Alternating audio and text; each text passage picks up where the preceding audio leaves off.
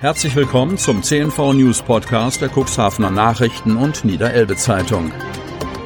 In einer täglichen Zusammenfassung erhalten Sie von Montag bis Samstag die wichtigsten Nachrichten in einem kompakten Format von sechs bis acht Minuten Länge. Am Mikrofon Dieter Bügel.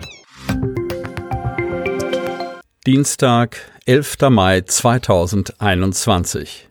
Inzidenz im Cuxland sinkt unter 50.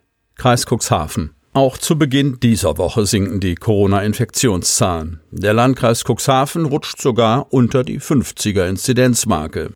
Der positive Trend setzt sich fort. Die Zahl der binnen sieben Tagen gemeldeten Neuinfektionen pro 100.000 Einwohner sinkt. Im Kreis Cuxhaven liegt dieser nach Angaben des Robert Koch Instituts bei 44,4. Zum Vergleich, am Montag der Vorwoche lag der Inzidenzwert noch bei 64,1.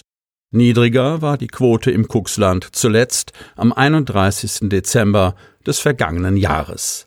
Dies ist ein vergleichsweise guter Ausgangspunkt für die neuen Lockerungen, durch die wir manche Freiheiten zurückerhalten, die wir in den letzten Monaten entbehren mussten, sagt Landrat Kai-Uwe Bielefeld.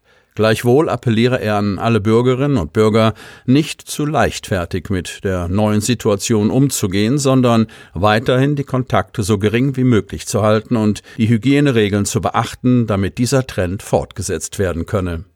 Insgesamt verzeichnete das Gesundheitsamt des Landkreises über das vergangene Wochenende 29 Neuinfektionen mit dem Coronavirus. Im gleichen Zeitraum gelten 53 Personen wieder als genesen. Die Neuinfektionen verteilen sich auf den gesamten Landkreis. Einzig die Gemeinde Wurster Nordseeküste und Hagen meldeten am Wochenende überhaupt keine neuen Infektionen. Und auch die Zahl der geimpften Personen im Kuxland steigt stetig. Eine erste Impfung im Impfzentrum Cuxhaven haben bisher 43.439 Personen erhalten. 16.227 Menschen wurden schon zweimal geimpft. Angegeben sind hier ausschließlich die Daten des Impfzentrums. Personalmangel erschwert Öffnung für Gastgewerbe. Kreis Cuxhaven. Für einige Gastronomen haben die Öffnungen einen bitteren Beigeschmack kurzfristig genügend Personal bereitzustellen, erweist sich aus diversen Gründen als schwierig. Viele Arbeitskräfte sind abgewandert, erklärt Olaf Wurm, erster Vorsitzender des DEHOGA Bezirksverbandes Stade. Insbesondere Minijobber, die dringend im Service und in der Küche gebraucht werden, haben sich Corona-bedingt in andere Branchen umorientiert. Sie seien unter anderem nun im Handel tätig. Ob diese Kräfte wieder zurückgewonnen werden können, sei fraglich.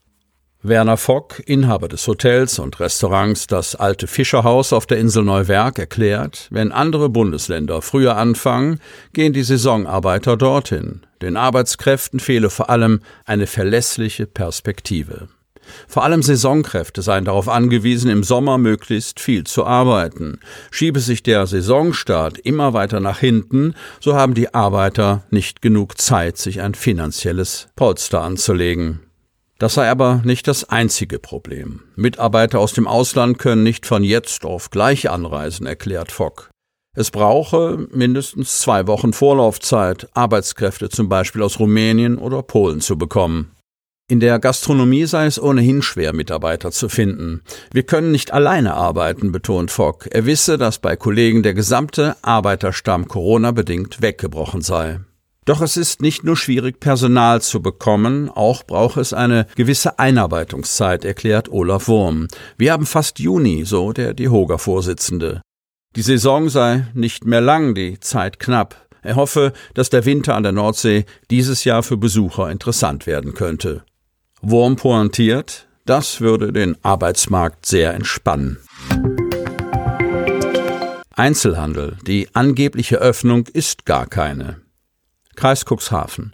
Mit völligem Unverständnis reagiert der Fachhandel auf die vom Land zum Montag in Kraft gesetzten sogenannten Lockerungen. Wir wünschen uns den Lockdown zurück. Das wäre besser gewesen als das, was wir jetzt haben, ist Ralf Duderstadt von Cuxhaven Active resigniert. Handel und Kunden seien froh über das Verfahren Click and Meet gewesen und hätten sich daran gewöhnt. Jetzt sei die Verunsicherung groß. Die neue Verordnung ist mehr als mit heißer Nadel gestrickt und fern der Realität. Die angebliche Öffnung ist gar keine, so Duderstadt. Wie soll sich der Kunde denn da orientieren? Wie praxisfern die neue Regelung sei, zeige allein die Möglichkeit, Selbsttest vor oder im Geschäft unter Aufsicht vorzunehmen. Duderstadt, ich stelle mich also hin, schaue dem Kunden eine Viertelstunde beim Testen zu und dann ist er womöglich auch noch positiv. Es besteht Melde- und Dokumentationspflicht. Wir müssen den Test schriftlich bescheinigen, haben aber kein Formular dafür, das zudem fälschungssicher sein müsste. Diese lebensferne Verordnung werde das Sterben des lokalen Einzelhandels noch beschleunigen, befürchtet Duderstadt. Man könne meinen, das Virus befällt nur den Fachhandel, sagt er ironisch mit Blick auf Discounter und Verbrauchermärkte mit Lebensmitteln, für die die Verordnung nicht gilt, obwohl sich dort weitaus mehr Menschen aufhalten als in den kleinen Fachgeschäften. Gleichzeitig sei er froh darüber, dass Gastronomie und Hotellerie wieder eine Perspektive geboten werde. Doch für den Einzelhandel funktioniere diese neue Regelung nicht. Diese Einschätzung bestätigt Thorsten Wienberg vom Gewerbeverein Börde Lamstedt Hatz. Unser Telefon klingelt ständig. Die Leute sind verunsichert und verängstigt. Die Kundenfrequenz sei schlagartig eingebrochen. Wir werden mit dieser geschäftsschädigenden Regelung bestraft, sagt Wienberg. Er hoffe, die Handelsverbände nehmen noch einmal Einfluss auf die Landesregierung. Wir wollten das bewährte Terminshopping behalten. Warum musste das geändert werden? fragt sich der Kaufmann. Was wir bekommen haben, ist ein Schritt zurück, ein gefühlter dritter Lockdown, der uns als Lockerung verkauft wird. Da sei es kein Wunder, wenn die Akzeptanz der Corona-Maßnahmen zunehmend schwinde. Den Bürgern wird so die Freiheit genommen. Shopping ist damit kein Vergnügen mehr. Dabei sei der Fachhandel alles andere als ein Infektionstreiber. Nach dem Krippenbrand reagiert das DRK schnell. Otterndorf. Es musste schnell eine Alternative her. Der Brand am Freitagabend in der Otterndorfer Kindertagesstätte stellte das Deutsche Rote Kreuz für eine große Herausforderung. Das DRK als Träger der Einrichtung hatte schon am Wochenende Gespräche darüber geführt, wo die Krippengruppen vorübergehend untergebracht werden können. Hartmut Alf, Geschäftsführer des DRK Cuxhavenland-Hadeln, berichtete nun, dass nach dem Feuer bereits ein Provisorium gefunden worden sei. Die Lösung ist die Modulkita in Altenwalde, die bis zur Fertigstellung des Neubaus im Kornblumenweg bereits als Übergang diente. Bis Ende März haben wir die Räumlichkeiten in Altenwalde selbst genutzt, sagt Hartmut Alf. Auch die Stadt Cuxhaven und das Landesjugendamt hätten bereits grünes Licht gegeben, die Einrichtung zu nutzen, so der Geschäftsführer. Auch Elternvertreter zeigten sich einverstanden mit dieser schnellen Lösung. Für die Strecke nach Altenwalde werde nun ein Fahrdienst eingerichtet. Die Autos sind bereits organisiert und die Kindersitze bestellt, freut sich Alf.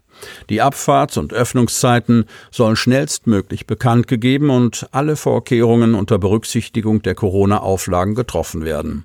Bereits am Montag wurde ein Elternbrief mit allen Informationen verschickt. Sie möchten noch tiefer in die Themen aus Ihrer Region eintauchen? In unserem CNV-Themen-Podcast auf Tauchgang gibt's alle 14 Tage per Interview interessante Personen, emotionale Stories und bemerkenswerte Projekte aus dem Landkreis Cuxhaven direkt auf die Ohren. Damit Sie ab sofort keine Podcast-Folge mehr verpassen, benötigen Sie lediglich einen sogenannten Podcatcher. Auf den meisten Smartphones ist dieser bereits vorhanden. Falls nicht, dann suchen Sie ganz einfach in Ihrem App Store nach einem kostenlosen Podcatcher wie zum Beispiel Spotify, Apple Podcast oder AntennaPod. Selbstverständlich können Sie unsere Podcast-Folgen auch direkt über unsere Website unter cnv-medien.de slash podcast anhören. Sie hörten den Podcast der CNV Medien, Redaktionsleitung Ulrich Rode und Christoph Käfer. Produktion Rocket Audio Production.